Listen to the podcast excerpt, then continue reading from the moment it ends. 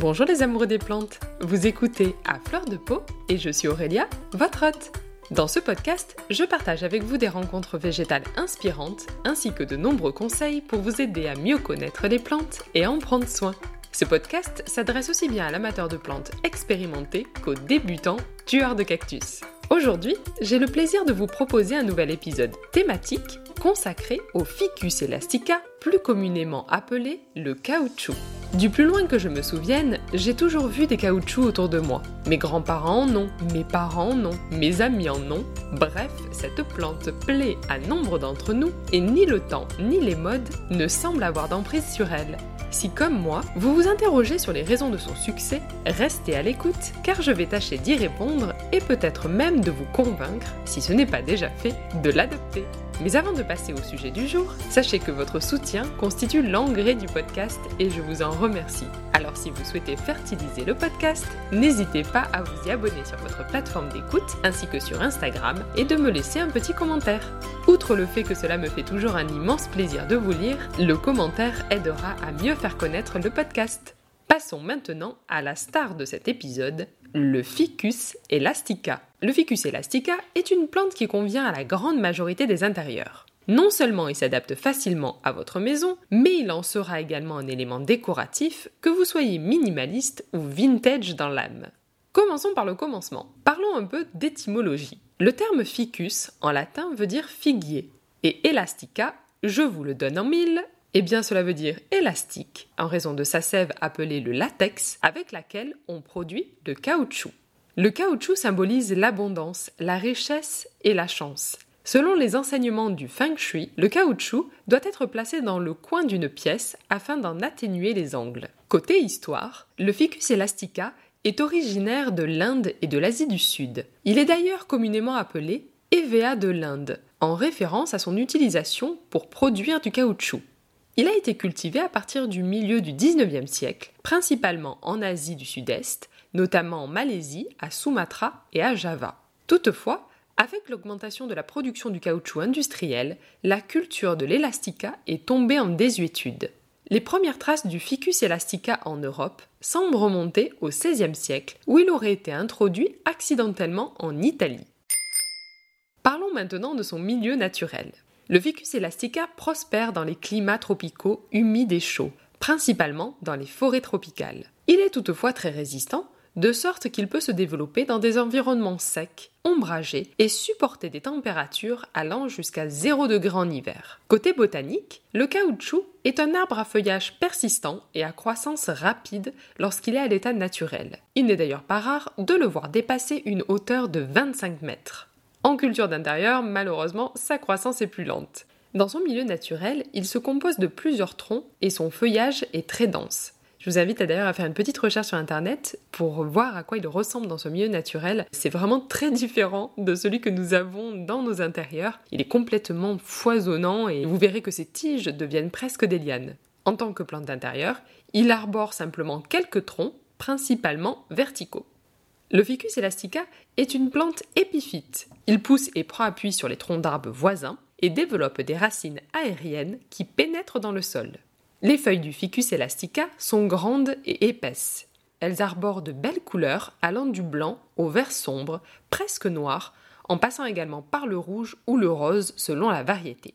Il peut fleurir et produire des fruits, mais en culture d'intérieur, c'est extrêmement rare.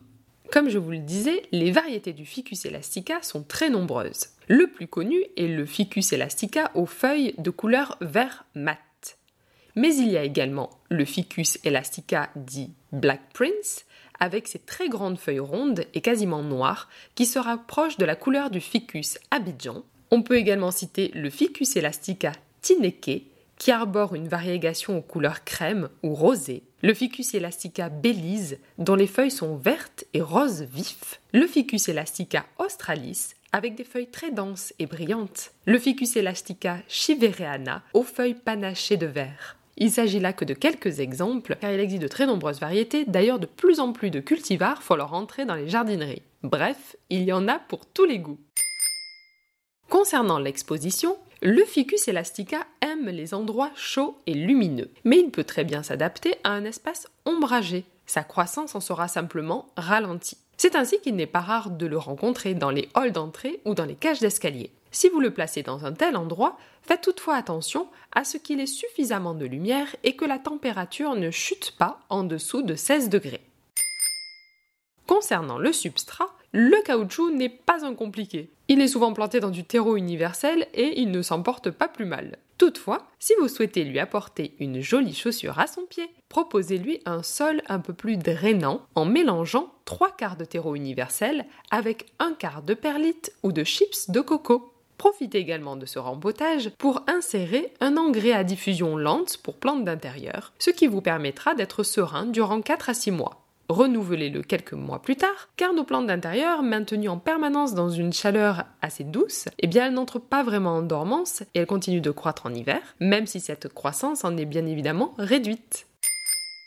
Pour ce qui est de l'arrosage, le caoutchouc n'est là encore pas trop gourmand. Il tolère très bien un faible arrosage. Vous pouvez l'arroser lorsque le terreau sèche, que ce soit par le dessus ou le dessous du pot, ou encore par bassinage. Tout lui convient tant que son substrat ne retient pas trop l'eau pour ne pas que les racines pourrissent. Profitez de ce moment pour dépoussiérer ces jolies feuilles, car la poussière, outre le fait qu'elle gâche le bel aspect cireux des feuilles, empêche la lumière d'accéder entièrement aux feuilles. Parlons maintenant de la multiplication du ficus elastica.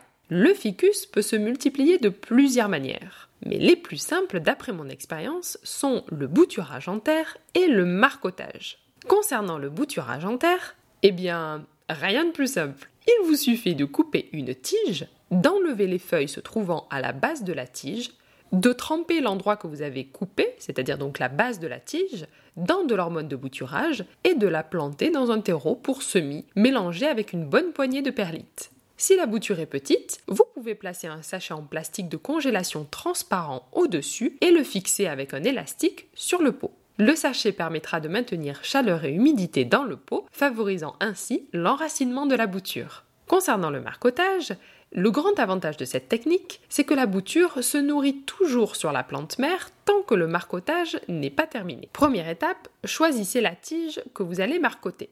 Supprimez quelques feuilles pour laisser la place d'entourer la tige du système qui va servir au marcotage. Attention tout de même à la sève qui s'écoulera lorsque vous allez supprimer les feuilles. La sève tâche et est toxique.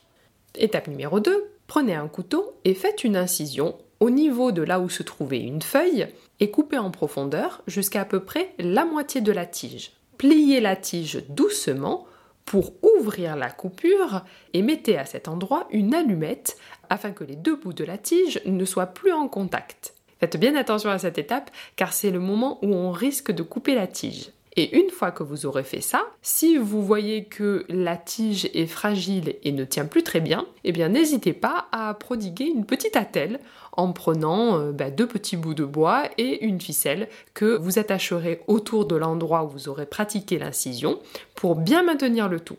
Étape numéro 3, entourez la tige de sphaigne préalablement humidifiée. Emballez le tout avec un cellophane transparent alimentaire et fixez-le avec un élastique ou du scotch.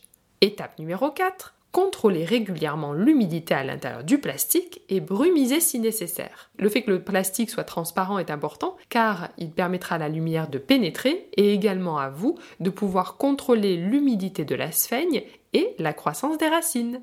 La formation des racines peut parfois prendre du temps. Pour ma part, j'ai dû patienter environ 4 mois lors de mon expérience avec le ficus abidjan. Attendez que les racines soient bien développées avant de passer à la cinquième étape. La cinquième étape, c'est le moment où on va couper la bouture.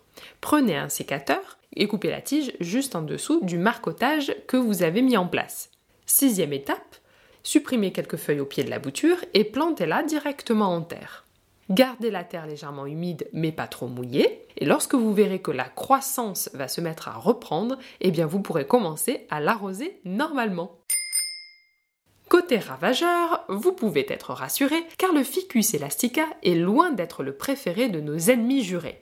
S'il peut subir les attaques de pucerons, trips, cochenilles farineuses, c'est assez rare et surtout assez facile à éradiquer car ses tiges et feuilles solides tolèrent bien les douches et les traitements. Je vous ai indiqué tout à l'heure que sa sève était toxique, et du coup je vous le redis parce que c'est quelque chose qui est important. La sève laiteuse du caoutchouc est toxique pour l'homme, mais également pour les animaux. Lorsque vous bouturez ou taillez votre ficus, prenez soin de porter des gants, car le simple contact avec la sève peut engendrer des irritations plus ou moins sévères. Nous arrivons à la fin de cet épisode et j'espère vous avoir convaincu de la simplicité de cette plante si gracieuse et gratifiante. J'espère également de tout cœur que cet épisode vous aura plu et vous invite à venir en discuter avec moi sous son post Instagram. Je vous donne rendez-vous lundi dans 15 jours pour le prochain épisode. D'ici là, prenez bien soin de vous et de vos plantes.